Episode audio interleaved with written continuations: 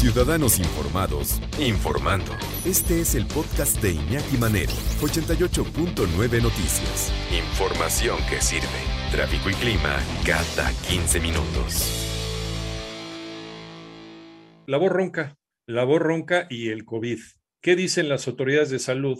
Ahorita les voy, a, les voy a explicar lo que dice la revista The Lancet. The Lancet es la revista en donde todo el mundo se pelea por publicar, porque es la revista médica más prestigiada del, del mundo. La disfonía o voz ronca, la voz ronca, se ha vuelto uno de los signos más claros de COVID-19, pues con la variante Omicron y sus respectivas subvariantes, las personas que se contagian del virus generalmente se quedan afónicas. Ustedes se quedaron afónicos. Usted ya les dio a Gumi, este, Miri, ¿sí? ¿Se quedaron afónicos? Sí. Tú no, el Gumi no. No, pues si ni hablas. Pues, Tú sí, Miri. Tú sí andas afónica. Miri se quedó afónica. Bueno.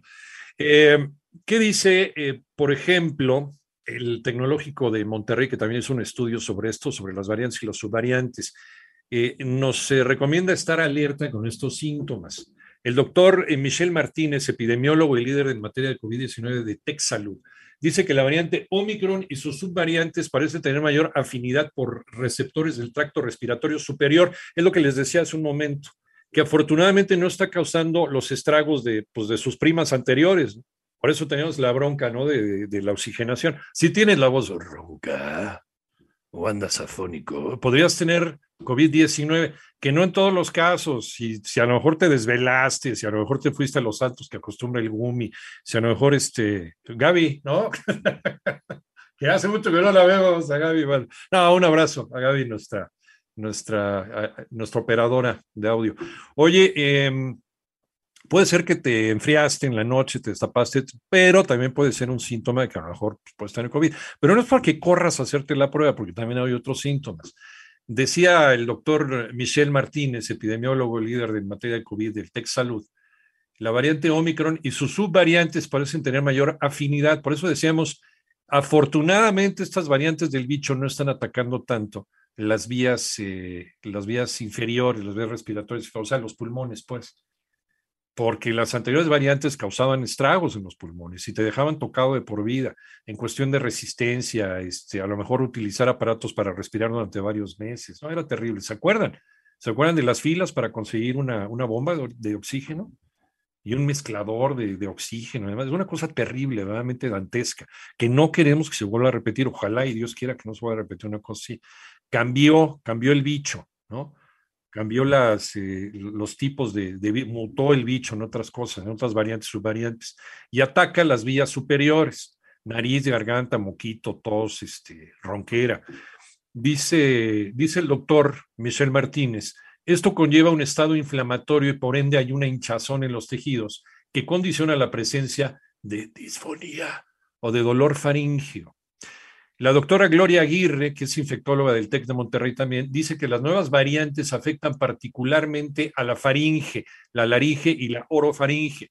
Los pacientes se quejan mucho del dolor de garganta, que es difícil controlar con analgésicos y por consecuencia las personas pueden presentar afonía o disfonía. Ahora, este, no te metes antibiótico con eso. Es que el año pasado tuve una infección de garganta y me mandaron este antibiótico, con eso se me quitó y ahí tengo tantito. No, no, no hagan eso, porfa, porque hay infecciones que son causadas por bacterias y hay infecciones que son causadas por virus.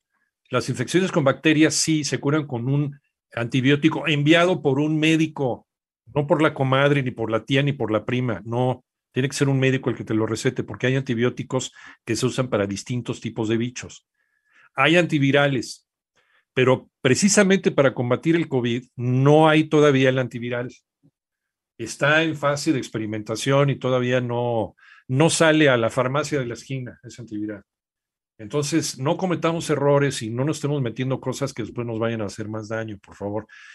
Eh, un estudio publicado, decíamos por The Lancet, que es la revista más prestigiada en cuestión de investigación eh, médica, o sea, los, los grandes desarrollos médicos se publican en The Lancet, señala que los pacientes infectados por la variante Omicron informaron una pérdida del olfato con menos frecuencia, fíjense, o sea, no afecta esta zona del cerebro del olfato y del gusto, que era una condición eh, la cual mucha gente eh, lo decía, ¿no? Pues como decía una, una querida amiga, eh, yo me di cuenta que algo andaba mal cuando le di el primer trago del café y no lo olía y no me sabía nada.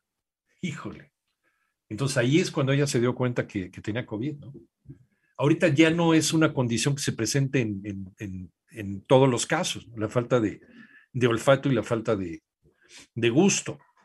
Eh, los pacientes se quejan mucho de dolor de garganta, decíamos también, y em, la voz ronca.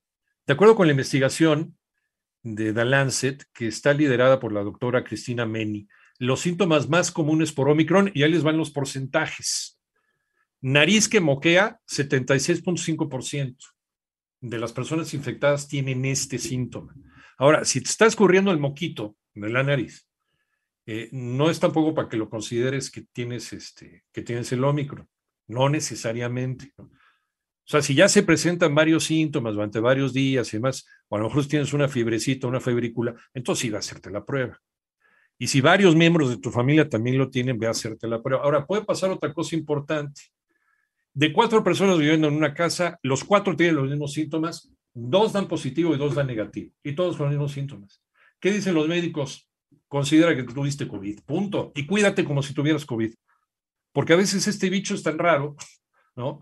que a veces te da falsos negativos. Dolor de cabeza en un 74.4%, es una prevalencia alta también. Dolor de garganta igual, 70.5%. Estornudo, 63%. Tos persistente, 49.8%.